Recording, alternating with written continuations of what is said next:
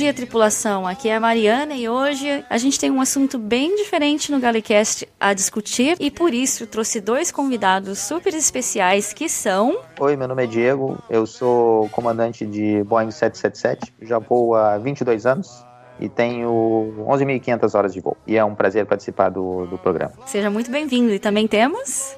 Oi, meu nome é Anderson.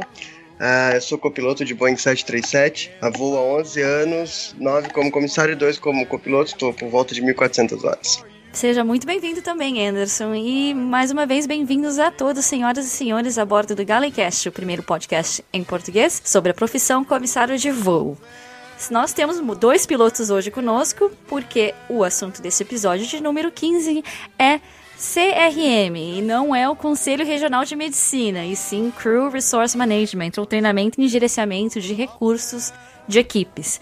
Essa pauta foi uma sugestão do ouvinte Jansen Folkmer e com certeza deve interessar outros ouvintes que estão estudando para virarem pilotos ou mesmo futuros comissários. E aos ouvintes passageiros será interessante saber como o CRM faz parte do seu voo mesmo sem você saber.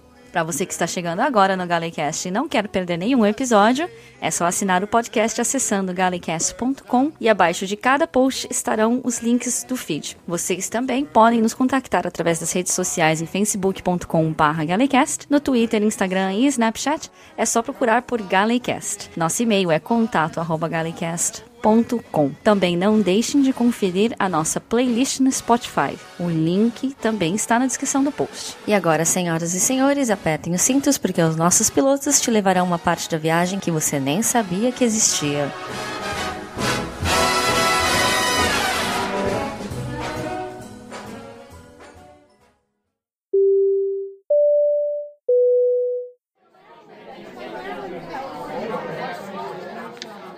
Sua atenção, senhor ouvinte, Fábio Murakami. Fique ligado para a leitura de e-mails no final deste episódio. Por sua atenção, obrigada.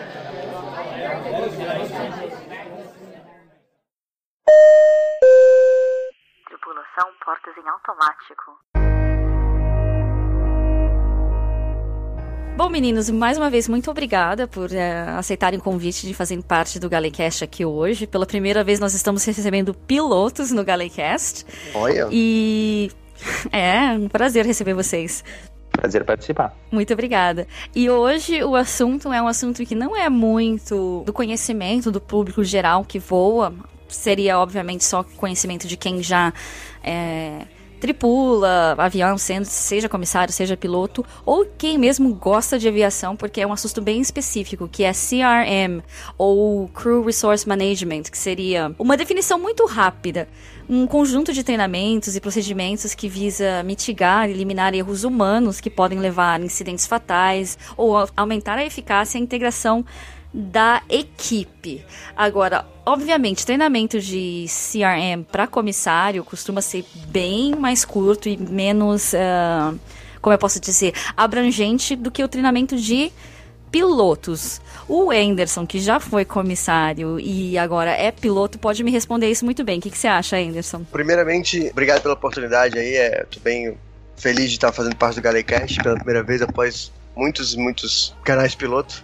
Eu acho assim que quando começou o CRM, ele era realmente muito, muito focado né, na cabine de comando. Começou-se a perceber que era necessário fazer esse treinamento com toda toda a tripulação e depois até com toda a empresa. E é isso que acontece hoje em dia, né? Então, é, se partir daquele Cockpit Resource Management para um Crew Resource Management para um Corporate Resource Management e daqui a pouco vai ter gente incluindo outras coisas aí. Então, eu acho que a gente está num crescente de abranger cada vez mais uh, pessoas de outras áreas na área do CRM, porque todo mundo, né, do, do pessoal lá do call center, da reserva, a nós que estamos uh, voando, tem um papel fundamental na segurança, né? Com certeza. Você falou abranger mais gente aí, uma, uma coisa que veio à minha cabeça, é, só falta daqui a pouco inventarem o Customer Resource Management, porque o que tem de passageiro envolvido em incidente no avião também não é brincadeira. É verdade, se vocês pudessem ter um curso rapidinho, né? Eu, eu venho da área até de publicidade e lá tem um outro CRM chamado Customer Relationship uh, Marketing. Né? E aí você. É, é aquele jogo de mala direta, você manda aquelas pesquisinhas depois que a pessoa foi no seu hotel. Isso tudo é CRM para a área de publicidade. Aí na área de, de, da aviação, a CRM é outra coisa. Mas é realmente, assim, os passageiros, às vezes, se fossem é, mais educados, no sentido não educado de polite, né, mas educado de educated mesmo, seria bem interessante para segurança de voo. Perfeito. E no caso do, do Diego, e também você, Anderson, por que não? Uh, o que vocês tiraram de positivo até agora em ou treinamentos ou mesmo alguma situação com a tripulação que vocês pararam para pensar, nossa, isso é algo que eu não tinha pensado antes ou algo que vocês não aprenderam em treinamento também, que aprenderam em voo, porque todo dia a gente voa com uma tripulação diferente, né? O Anderson falou muito bem a respeito do CRM e o que, que o CRM é. E, e o CRM, a, a, essência do CRM é botar as dificuldades interpessoais, uh, lidar com as dificuldades interpessoais num ambiente extremamente técnico né, e delicado, que é a cabine de comando e depois o avião em si, como o Anderson falou muito bem, a companhia toda. Né, e até dá para estender até para os passageiros, como começou a discussão antes ali. Então, eu acho uhum. que o grande benefício de um CRM bem utilizado e bem treinado e os princípios sendo utilizados é evitar o conflito porque sempre que existe um conflito, uh, esse conflito aí ele nos tira a capacidade de pensar e, e o que a gente precisa ali é estar tá, os dois pilotos ou os três ou quatro pilotos ou a tripulação inteira focada na segurança do voo. Então, uma vez que a gente consegue uh, usar essas ferramentas para minimizar uh, diferenças ou problemas, ou vamos, vamos botar diferenças interpessoais, o CRM está sendo usado uhum. efetivamente. Né? E, e, é isso aí, voltando à tua pergunta, eu acho que qualquer situação que acontece que a gente consegue evitar um conflito e consegue com talvez educação ou com técnicas ou com ferramentas que o próprio CRM dá para nós uh, resolver sem criar conflito e, e deixar todo mundo ainda com a vamos dizer, com, em, em alerta, sem ninguém ficar, sabe, triste ou, ou frustrado e, e, todo mundo uhum. focado na segurança de voo é, seria o certo. Mas então, mas de qualquer forma, é, qualquer situação que consegue evitar um conflito, é que, que o conflito está na tua frente, tu consegue evitar o conflito. Não, eu concordo plenamente. Eu acho que o Diego colocou muito bem essa, essa questão do conflito, né? A gente, dentro do avião, a gente tem que minimizar é, todas as coisas que podem vir a gerar alguma é, alguma distração né, para a operação. Então, quando você tem algum conflito, você de certa forma está desviando o foco do, do que você devia estar fazendo. E aí eu acho que é bem interessante isso no, no sentido tanto da cabine de comando, dentro da cabine de comando, quanto dentro é, entre os comissários, às vezes questões que surgem e coisas às vezes são banais e no entanto vão ganhando um, um tamanho que não precisavam ter e aí aquela coisa, sei lá, entre os auxiliares que não se resolveu e o chefe tem que interferir, o chefe não consegue resolver, ele tem que levar a cabine. Ou seja, a que ponto chegamos, sabe? Precisava ter chegado até ali. Uhum. Então é, a questão é o CRM é isso, é você tentar conseguir controlar essa história. E depois lá na van vocês conversam e resolvem o que vai ser. Mas na hora da operação não é hora pra gente ficar é, realmente tendo que lidar com esse tipo de coisa.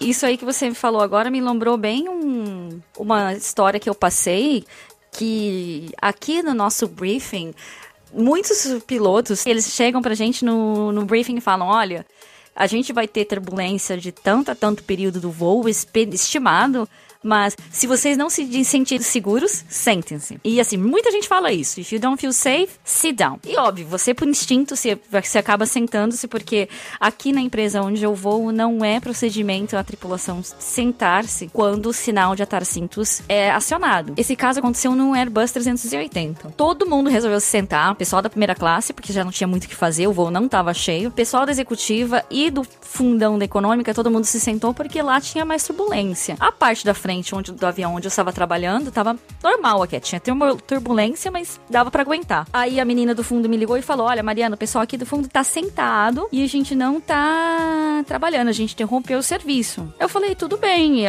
aqui na frente ainda tá tranquilo, vou perguntar pros meus comissários o que, que eles estão achando, se sentam ou não, porque o comandante não ligou, não fez anúncio, não fez nada. Eu acho que tá ok. Falei com cada um dos meus tripulantes, dos meus auxiliares falaram: não, estamos de boas, vamos continuar. E o chefe de cabine foi na, no cockpit e nesse meio período eu liguei para verificar o cockpit se eles estavam ok, porque essa era parte de uma das minhas funções, né? De ligar para eles periodicamente checar. Quando eu liguei, o comandante estranhou. O comandante deu, assim, uma palestra para o chefe de cabine. E aí eu queria saber se só se eu podia servir chá e café, porque essa tinha sido a única instrução de não servir chá e café durante a turbulência. O chefe de cabine não voltava. Eu liguei, eles falaram, a gente te liga, e ninguém ligava. E eu falei, cara, alguma coisa tá esquisita. Eu esperei o máximo que eu pude. Quando eu fui lá, o comandante mandou sentar e também me deu uma palestra. Por que, que você não sentou? Por que isso? Por que aquilo? Porque eu vi que todo mundo estava sentado. No caso do Airbus 380, nós temos 18 câmeras a bordo. Então, às vezes, o comandante liga essas câmeras para ver o que a gente está fazendo. E eu falei: você falou, se não sentir seguro, sente-se nós sentimos seguros e continuamos trabalhando. E ele continuou, continuou, continuou. Uma hora eu tive que chegar para ele falar, comandante, com todo respeito, você só senta aqui na frente. Eu já trabalhei naquele no avião lá atrás em tudo. Eu sei que a turbulência sente diferente em partes diferentes do avião. A gente estava tranquilo, de boa, não tinha nenhum comando para seguir. Nós não seguimos nenhum comando de sentar porque não tinha. Continuamos trabalhando. Então, nessa situação, o que, que vocês acham da atitude do comandante que ainda queria, sei lá, sair por cima dizendo, não, mas você tinha que ter sentado, mesmo contradizendo o que ele tinha dito antes no briefing, que é, se não sentir seguro, sentar-se.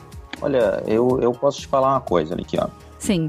Eu, no meu briefing, eu sempre peço para todo mundo usar o, o common sense e ser proativo na comunicação, tá bom? Se eu uhum. pedir pro pessoal, e eu também de vez em quando falo, vocês não precisam esperar eu, eu pedir para vocês sentarem para vocês sentarem. Se vocês acharem que vocês podem sentar, vocês podem sentar. Agora, se acontecer o inverso, como foi que aconteceu contigo, que tu achou que tu não precisava sentar, não teve o PA, né?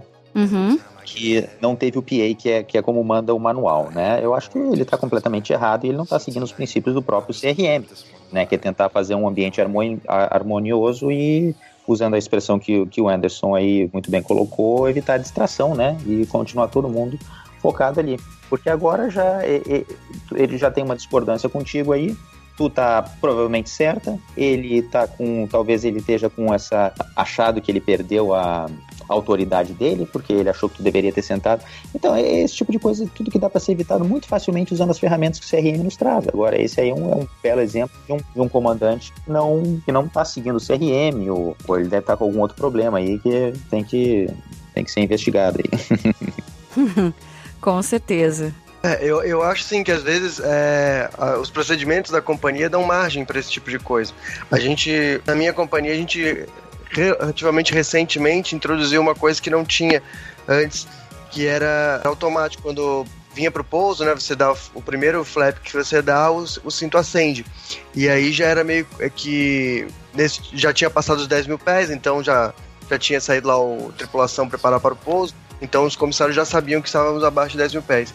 E aí então, quando dava-se o primeiro dente de flap, o cinto acendia e aí os comissários faziam a preparação da cabine para o pouso, propriamente dita, né? Uhum. O cheque de cabine para o pouso.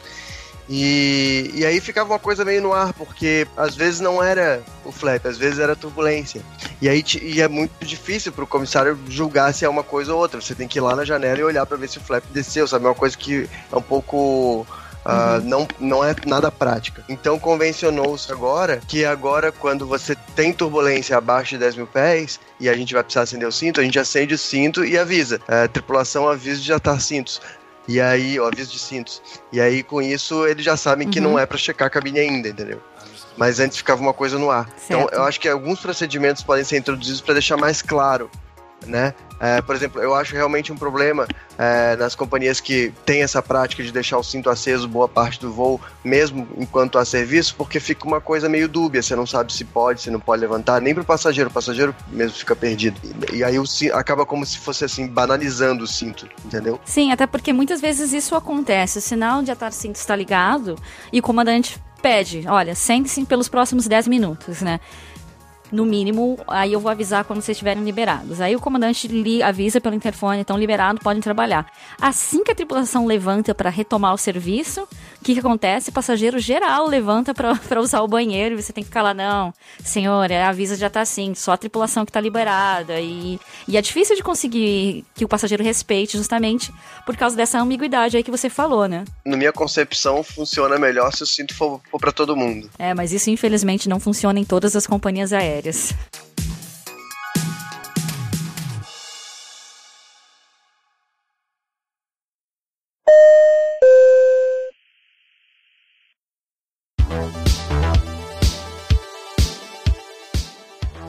vocês gostariam que comissários soubessem mais do seu trabalho, a fim de melhorar a relação ou melhorar certas coisas que você vê acontecendo no dia a dia, na rotina de trabalho, que não é tão proveitoso às vezes? Genericamente falando, assim, ó, falando aqui da, da nossa empresa, uhum. é um quadro de tripulantes uhum. uh, de cabin crew relativamente jovem, né? Não é que nem na, nas outras companhias aí que, que onde uma vez que tu entrou de cabin crew na empresa, tu tu vai se aposentar, é uma carreira. Aqui não, aqui é um emprego temporário, uhum. né? Então o quadro tende a ser mais novo e tende a ser um pouco mais imaturo. E, e muitas vezes uh, não se dá a devida importância ao estudo, né? É, mas eu não estou falando aquele estudo louco, aquela coisa, não. Mas coisas básicas do dia a dia. Então muitas vezes a gente vê que as pessoas não estão fazendo o procedimento correto. Claro, existe procedimento de serviço, mas existe procedimento de segurança de voo. A gente está falando só de procedimento de segurança de voo. Eu, particularmente, é, quando alguém faz alguma coisa errada, eu pergunto para a pessoa se ela sabe o que aconteceu. Se ela sabe o que aconteceu, eu tenho certeza que ela não vai mais fazer aquilo de, de novo, porque ela, ela errou e a gente aprende com nossos erros.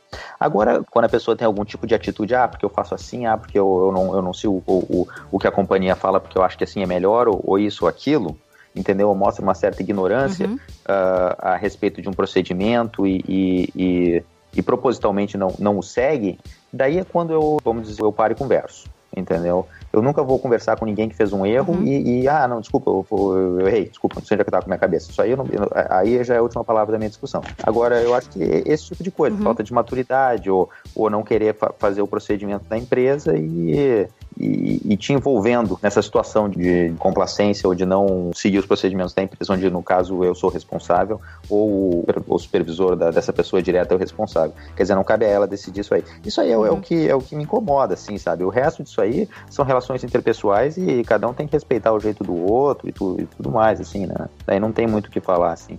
É, também assim, vou te falar que hoje eu tenho noção de, é, de muita coisa que antes eu não tinha. Uh, eu tinha, mas de uma forma muito etérea. Hoje eu tenho de uma maneira mais empírica. Mas é, eu, eu acho uhum. que sim, que falta um pouco de comprometimento, mas eu não, nem, não digo nem só da, do, da tripulação, não, mesmo de, da tripulação de cabine. Porque mesmo na tripulação técnica você vê gente que não é tão comprometida assim. Só que no caso da, da tripulação técnica, os procedimentos são mais amarrados, então é mais difícil você sair daquele padrão. Na, na tripulação de cabine acaba ficando uma coisa um pouco mais solta e tem gente que não sabe lidar com uhum. essa liberdade, né? Mas é, é, o que o Diego falou, isso é uma coisa até muito pessoal, não, não dá nem para dizer assim, ah, é, o, é todo mundo, é, a classe inteira age dessa maneira. Então, assim, eu achava muito, muito positivo quando a gente uh, fazia alguns treinamentos de loft que envolviam comissários, porque dava para eles o timing da cabine de comando que é totalmente diferente, né? É, uma coisa que eu senti muita diferença é que na cabine uhum. de passageiros você age numa emergência quando a coisa já aconteceu. Então você tem que resolver aquela coisa. Certo. Você tem que tirar todo mundo em 90 segundos. Você tem que apagar o fogo. Você tem que acudir o passageiro que está passando mal. Na cabine de comando, uhum. é, o, é outro timing. A cabine de comando assim, tem aquelas poucas coisas que você tem que fazer de cabeça, mas a, a maior parte das coisas você vai fazer com calma. Tipo, tá, agora vamos resolver isso aqui. E vai pegar a checklist e vai, e vai ler e vai fazer uhum. as coisas. Então, assim, é, o, a, esse tempo é diferente. E isso é uma coisa que tem sido trabalhada, pelo menos na minha companhia, que é essa coisa de você explicar para os comissários: olha, a gente falou tripulação manter posições e agora vai demorar um, mesmo uns 30 segundos, um minuto para a gente falar qualquer outra coisa, porque a gente está fazendo um monte de coisa aqui uhum. que leva tempo. Né? E o comissário está ali atrás sem saber de nada, porque a gente, como comissário, fica também muito uh, isolado do mundo. Até esses dias mesmo foi curioso. Anteontem eu vim de extra uh, pra, pra Floripa e acabou acontecendo que lotou o avião e eu vim na dianteira, lá eram 700. E aí só tem três comissários, então tinha um uhum. assento vago ali na dianteira no jump junto com a chefe. A chefe era minha amiga, eu vim ali onde eu sentava muitos anos atrás, na dianteira. E aí eu fiquei ali realmente como a gente uhum. ali fica vendido, sabe? Você não sabe o que está acontecendo. Enquanto lá na cabine de comando você está praticamente uh, sabendo quase que o máximo que dá para saber. Então, assim, é, essa situação de você não tá por dentro do, da real é, condição da aeronave após aquela situação anormal deixa os comissários muito ansiosos, com razão, mas é, é, de qualquer forma isso tem que ser compreendido por ambas as partes. E eu acho por isso que eu acho positivo quando há um treinamento conjunto dos dois. E isso é bom também para o passageiro saber, né? Porque me fez lembrar agora um, um treinamento que eu tive de CRM alguns anos atrás, que algum voo que teve uma, uma decolagem abortada demorou uma eternidade para pro, pro pessoal voltar, pro, pros tripulantes e falar, olha, tá acontecendo isso e isso. E enquanto isso o passageiro quer levantar, quer abrir a porta, e você tem que tomar cuidado de ter, tomar conta disso, é, ao mesmo tempo esperar o que os pilotos vão te dizer. E aí, o que, que eles fizeram? Eles reproduziram a mesma situação no simulador, colocaram uma câmera, dois pilotos lá para fazerem o checklist pra gente ver no vídeo quanto tempo demorava o checklist e assim, parecia uma eternidade, não acabava nunca. Mas é o que tem que ser feito, né? Exato. É. é, é então, exato, eu também concordo. Tudo que você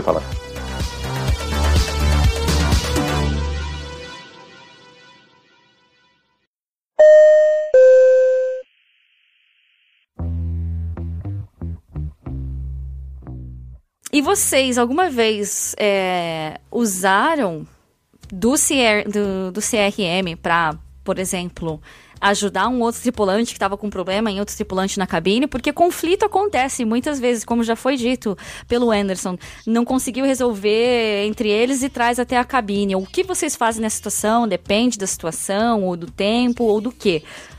Porque no fim do dia também o CRM inclui em vocês, mas nem tudo que acontece na cabine vocês podem, ou devem, ou sabem opinar a respeito, né? Então qual é a opinião de vocês quando tripulante traz problema que nem sempre vocês podem resolver? Eu acho uma coisa é, interessante do, do, CRM é que, bom, a gente sabe que o, o CRM ele tem que partir dos dois lados, né? Tanto de cima para baixo quanto de baixo para cima, assim como acontece com Power Distance, ele tem que ser mitigado dos dois lados.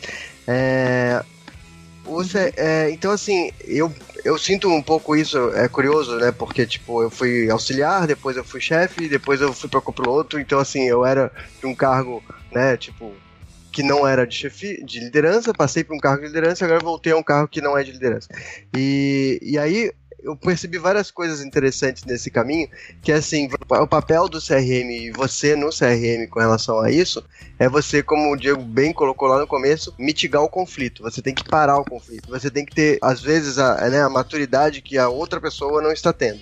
E aí você tem que fazer com que aquilo pare em você né? Isso eu tô falando do ponto de vista da pessoa que assumiu profissionalmente a fazer a coisa de uma, de uma, de uma maneira boa. E eu percebi que tanto uh, você como auxiliar ou como copiloto, você tem que né, parar um conflito que um comandante ou um chefe está causando, quanto no meu caso, na minha experiência de liderança como chefe, eu tinha coisas que eu achava que quando virasse uhum. chefe eu poderia fazer e eu percebi que eu não podia. E aí eu tive que parar o conflito ali, tipo, Enquanto, por exemplo, enquanto num, num cargo não de, de, não liderança você mata o conflito é, matando no peito ali e deixa o assunto morrer, num cargo de liderança você tem que matar uhum. o conflito às vezes é, fechando o olho e deixando passar. Né? É, uma, é um approach diferente, uhum. mas o resultado é o mesmo. Porque você, às vezes você vai acontecer uma coisa de um tripulante fazer uma coisa que te desagradou, e aí você percebe que dependendo da resposta que você der aquilo, você vai estragar o resto do voo inteiro e você vai perder aquele tripulante, né? E aí aquilo é ruim, lógico, uhum. óbvio. É, e o contrário também, você pode ter um, um líder seu, né, na, na, sua função, que vai fazer alguma coisa e você tá vendo que aquilo ali vai descambar para um lado ruim e você, tipo, aham, uh -huh, e tipo, não deixa a coisa continuar ali e para por ali. Então, por mais que você não concorde, mas você sabe que aquela não é o momento de você entrar numa discussão. Né? Então, assim, eu, eu vejo dos dois lados algumas coisas ruins. Uh, por exemplo, você tem um passageiro lá atrás que está dando problema durante o embarque. Cara, desembarco, cara. Não adianta levar, levar ele. E você uhum. vê que uhum. tem comandante que quer levar de qualquer jeito, e aí o cara vai lá e dá problema durante o voo. Não precisava era tão mais fácil com a porta aberta ter resolvido, sabe? É, eu, como tipo dos dois lados, uhum. percebo às vezes umas coisas que fico de cara, assim. E, e os chefes também. É engraçado, tipo, eu vejo chefes fazendo coisa que falam, gente, eu nunca faria isso, sabe? É, é, é engraçado. É, é, é, bacana você ter a, a, experiência e com o tempo você vai aprendendo essas coisas e, e é gerenciar da melhor forma. E o CRM é isso, é você mitigar conflito e dentro do voo, o foco tem que estar na operação o máximo possível, né? O Anderson falou muito, muito bem e o que ele trouxe aí é o, é o conceito bem, tipo, geral, assim, do... Não geral, não digo geral, é o, é o que todo mundo... É, como é, que, como é que eu posso falar? Ele exemplificou muito bem, não tem nada que acrescentar o que ele falou. Eu vou, então, já que ele abordou o lado interpessoal, aí eu vou abordar o lado técnico, tá? Eu te dou, eu vou dar um exemplo de como é a, no, no lado técnico ali dentro da cabine de comando, como é que uma das ferramentas do, do CRM, tá? Como é que a gente faz para lidar com conflitos ali uhum. interpessoais durante uma operação, por exemplo tá? Uh, não interessa se tu é o comandante uhum. ou se tu é o copiloto. Um dos dois, tá, o outro está sempre fazendo um pouso e a decolagem, né? E a gente alterna isso aí como todo mundo sabe. Uma vez o comandante decola e pousa, no, no pouso seguinte, o copiloto ou, ou o primeiro oficial, ele decola e pousa, tá bom?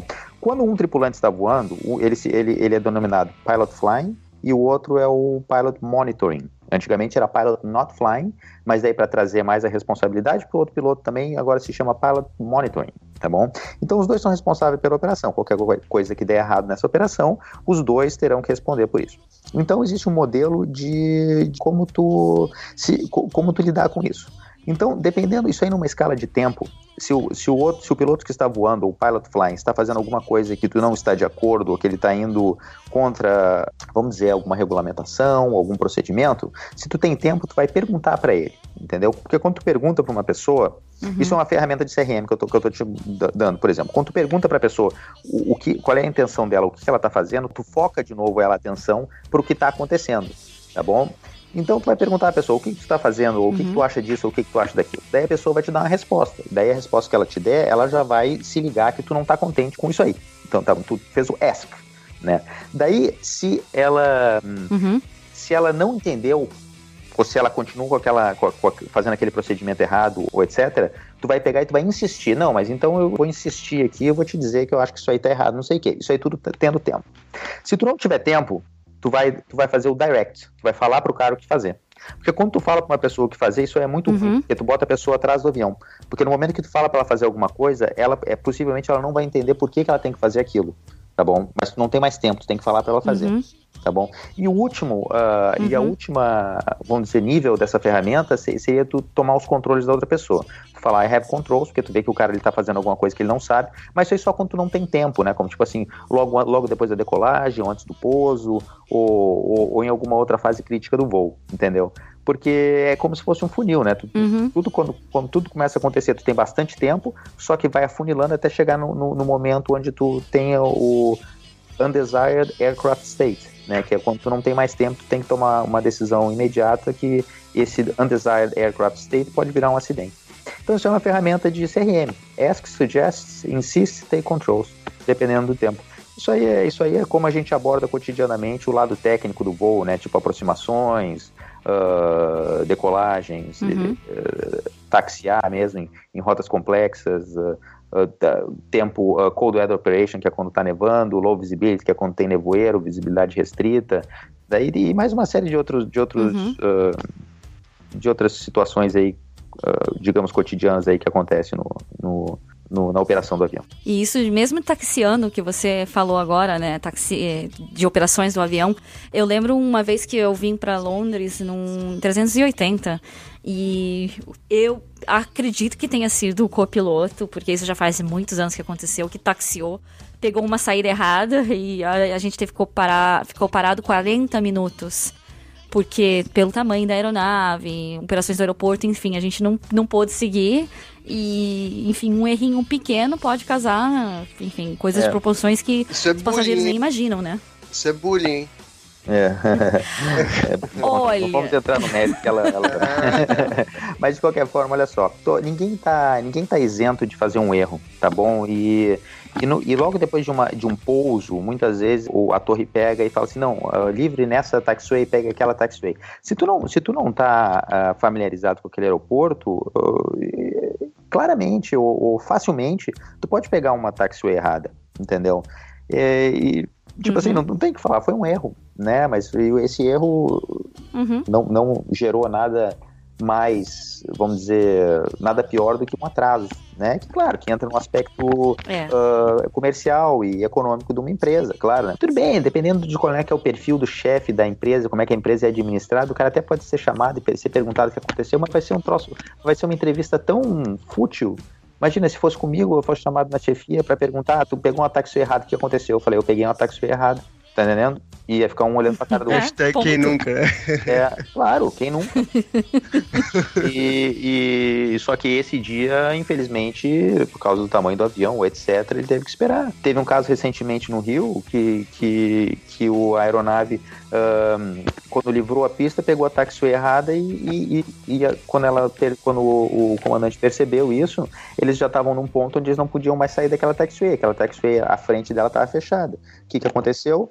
Ah, para-se o avião, bota o parking brake, desliga-se os motores e, e espera vir alguém para rebocar o avião. Entendeu? Então, a gente é, teve uma dessa em Confins também. Agora, o que não pode acontecer é uhum. achar que vai dar e não dá e botar o trem de pouso na areia. Ou, ou, na grama fora do avião e danificar o avião, ou gerar um até um noticiário com fotos e denegrir a imagem da empresa. Isso aí não pode acontecer. Então, se isso aí acontecer, daí tu vai ser responsabilizado, vai ter punição e, e, a, e a punição pode ser até o tu ser demitido, alguma coisa assim. Então, como regra básica, se tu tá na dúvida, é. simplesmente para o avião, né, no chão, né, que é a coisa mais fácil do mundo, né? Imagina, nós estamos no chão, não tem pressa para nada, é. e resolve-se o problema. Não, tem aquela máxima, né, que diz que o piloto verdadeiramente habilidoso é aquele que não precisa usar de toda a sua habilidade para sair de uma situação na qual ele mesmo se colocou.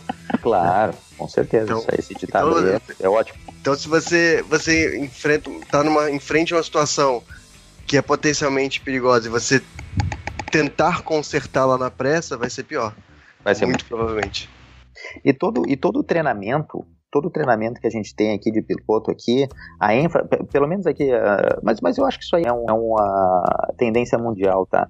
É, todo o, o, treinamento, especialmente para o de, de, comando, ele gira em torno do cara não tomar nenhuma uma decisão uh, precipitada. precipitada ou rapidamente ou nada, é avaliar. Aqui eles chamam de stay below the line, sendo a linha onde tu toma a decisão do que tu vai fazer. Então fica abaixo dessa linha, uh, pegando o máximo de informações possíveis, né, e gerenciando tudo. Isso aí entra o CRM, porque tu vai ter que pegar informação com, uhum. com, com, o first officer, no meu caso, com a, com a torre, com o mecânico, com a tripulação, com outros aviões, dependendo da situação que tu tiver. E depois que tu tiver todas as situações, daí sim, avalia-se, discute-se com outro piloto e daí a decisão é tomada porque não interessa que tu já tenha visto aquilo, que isso aquilo já tenha acontecido contigo. Se tomar a decisão em um segundo, uma vez que a decisão está uhum. tomada, é muito difícil tu voltar atrás e mudar ela.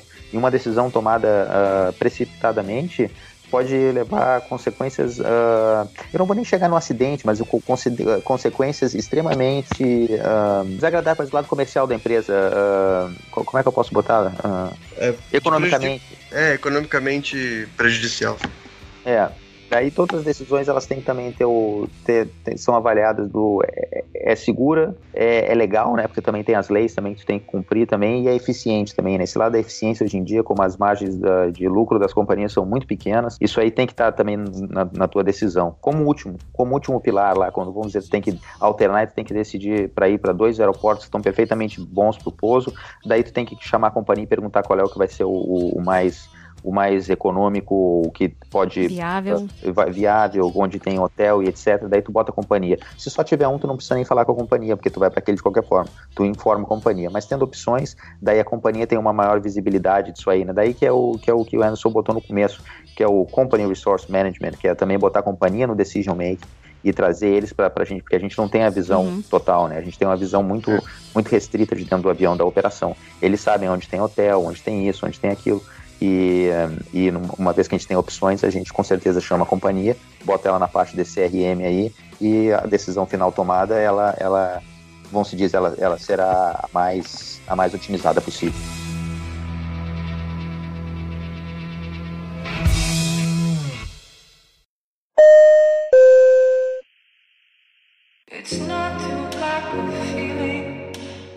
Falamos sobre vários aspectos do, do CRM, de tomar decisões, etc. Mas a gente não falou, na verdade, onde tudo começa, que inclusive fez parte do e-mail do ouvinte Jansen Folkmer, que é ele pergunta como que é feito o briefing antes de cada voo e para os ouvintes que não sabem o que é briefing é quando a tripulação se reúne, seja a tripulação técnica, seja só os comissários ou seja os dois, uh, para discutir alguns aspectos do voo em si antes de, de começar o voo, seja saindo da base ou saindo do, do exterior quando está voltando para a base, enfim.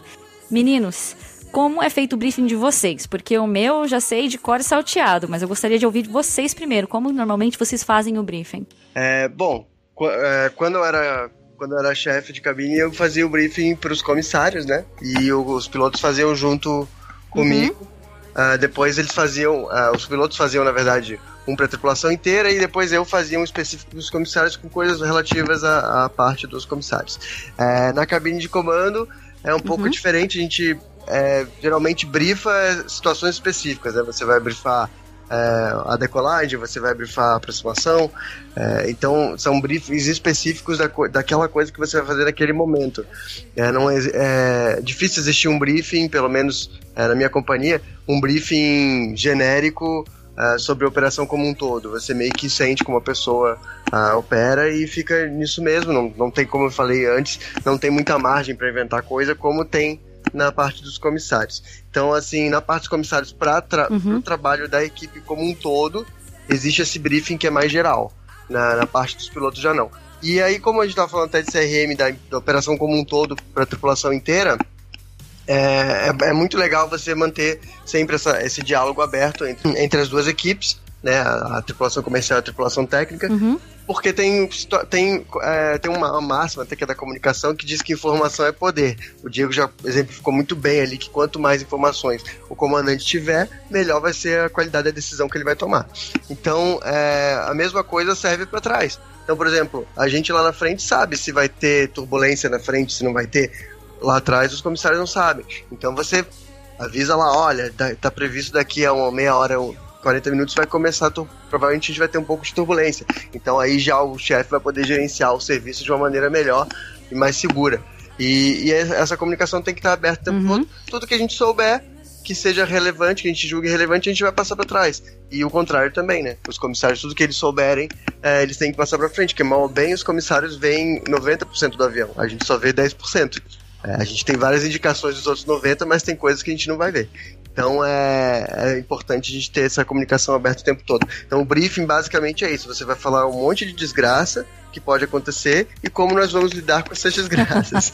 é, o passageiro que ouvisse um briefing ia ficar bastante é, assustado, provavelmente. E no seu caso, como são feitos os briefings? Até porque eu tenho uma pergunta específica também, Diego. Tá. No caso de voos, é, no caso de voos de cargueiro, né? Porque aí você não tem tripulação, você tem o loadmaster, enfim, carga, etc.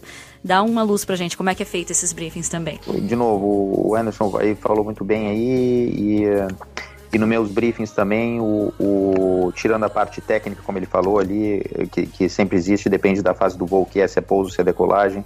Uh, eu sempre tento deixar o outro tripulante, o outro, o outro a tripulação e o, e o outro piloto bem à vontade para falar qualquer coisa que ele acha que eu, tenha, que eu esteja fazendo na minha tripulação, na, da minha, na, na minha operação, e que, que não esteja de acordo com a regulamentar, com as normas da empresa e os procedimentos etc.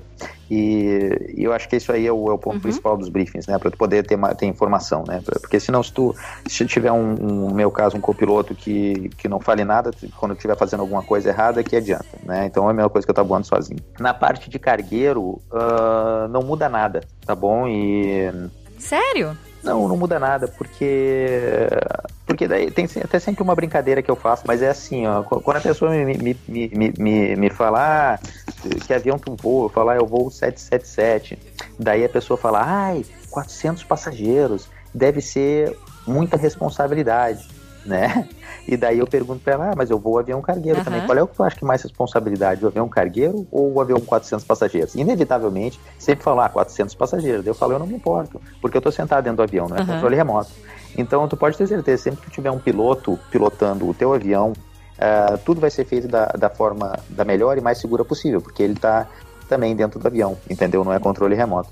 Então, brincadeira Sim. à parte, respondendo a tua pergunta, o, o, voo de cargueiro, o briefing do voo de cargueiro é exatamente o mesmo do briefing do voo com, de passageiro, só que a gente não tem que envolver a tripulação.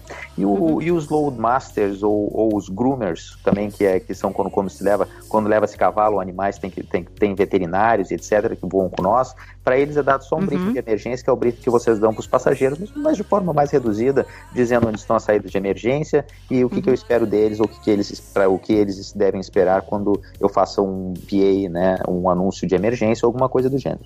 E também de como usar as máscaras de oxigênio. Uhum. Fora isso, o briefing na cabine com os pilotos é o mesmo, porque a operação é igual, não muda absolutamente nada. Até quando você vai voar, por exemplo, vai voar um Cessninha, um Cessninha com três pessoas a bordo, você vai fazer um briefing para os passageiros, olha, a gente, a saída de emergência é ali, se a gente tiver uma, uma, né, alguma emergência, alguma normalidade, vou fazer isso, fazer aquilo. Então, assim, como, como o Diego falou bem, é, já chama super, supernumerary, né? É, é. Quando você tem outras pessoas que não são tripulantes que estão lá atrás é. e não tem comissários. Então você meio que tem que fazer o papel dos comissários. Você vai ter que explicar para eles como eles usam saída, como usam oxigênio. É, basicamente é isso aí. É isso aí. É, e fora isso, passageiros têm um briefing que todo voo acontece, que a maioria das pessoas não prestam atenção, que isso se chama vídeo de segurança. É, com certeza. Isso não deixa de ser um briefing também. Com certeza. É. Todo pouso, todo pouso de decolagem é uma emergência não preparada. É. Mas para terminar de responder também a pergunta do Jansen, né? Definir quem faz o que, isso depende de vários fatores. Depende da empresa aérea, é, depende do dia da operação, mas no caso dos comissários, a maioria disso aí já está definido em, em, manual. Que posição faz, que parte da cabine, etc. Então isso não tem muita mudança todos os dias, né? E para os pilotos também acredito que não. Depende eh, de quem vai pousar, quem vai decolar, como vocês mesmos disseram. Né? E fora isso, documentação, né?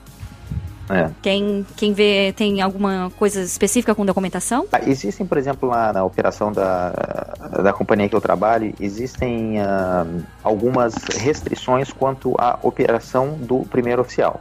Tipo assim, se for, se tiver uh, uhum. um nevoeiro, né, uh, ou que chama low visibility, uhum. daí essa aí o, o, a operação é só de comandante para pouso, decolagem e táxi. Certo. Se tiver a, se a pista estiver contaminada, pode ser com gelo, com água, com, uhum.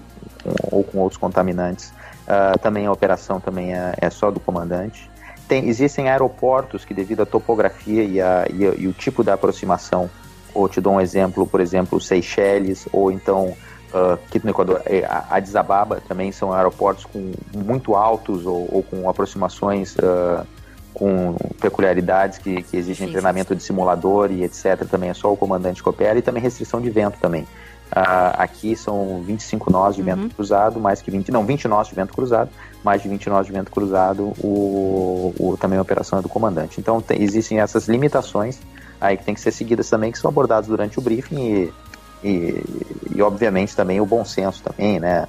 Se, se for um primeiro oficial uh, inexperiente que está começando a voar agora, com pouca hora de voo, certamente não vai dar para ele uma etapa num aeroporto com, com pista pequena, onde esteja chovendo e etc. Tu vai tentar para dar o melhor, o tempo melhor para ele, deixar ele pegar um pouco mais de, de maturidade e de experiência para começar a dar esse tipo de, de operação aí, né? Que é, que é uma operação que sempre é um pouco mais difícil, né? Sim. É, aqui também a gente tem, aqui, mesmo aqui dentro do Brasil, a gente tem essa questão também tem alguns aeroportos que são operação exclusiva de comandante e tem algumas condições específicas que são operação exclusiva de comandante. Isso também é uma questão até de seguro. Né? A seguradora é, fica combinado né, entre o operador e a seguradora do avião que, olha, é, os meus copilotos não vão operar nessas condições mais críticas, é, então é, com isso o seguro tem um, um preço melhor, coisa assim. Então é uma questão até financeira mesmo. É, tá certo, é isso aí mesmo. Fantástico. E eu aprendi algo novo também.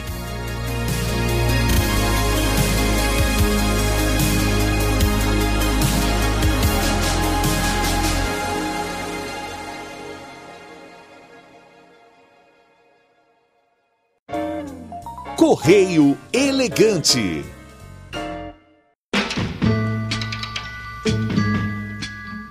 E no Correio Elegante de hoje nós temos a mensagem do Fábio Murakami, de 36 anos, que mora na província de Nagano, no Japão.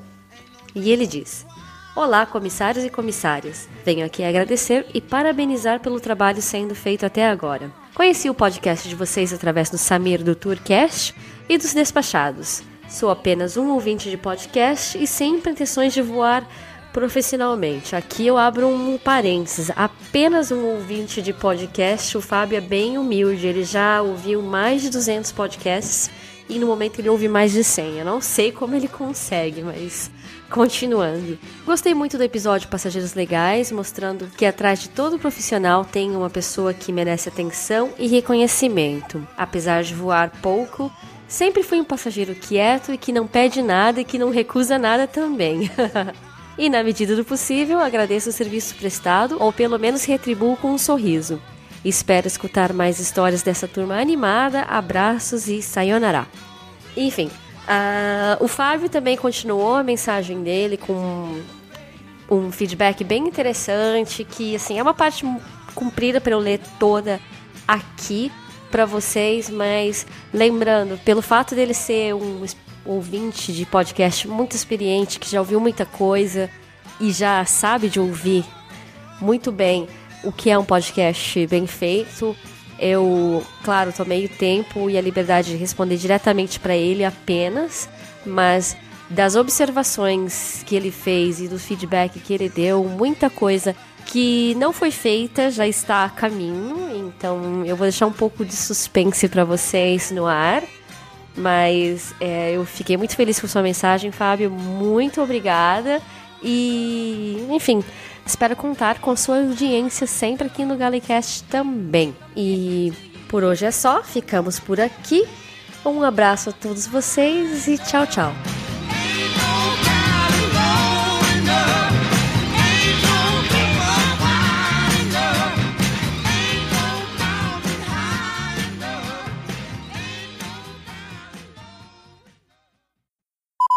É, deixa eu fazer só um barulho aqui para ajudar na edição, que aí eu sei que, que corta. Nossa. E que vocês a gente faz como- também? O que... é só pra, só pra dar um pico no- nas ondas de som e aí eu, eu que sei onde cortar. Tá bom, vamos lá. É a mosquita que pica, já dizia a presidenta.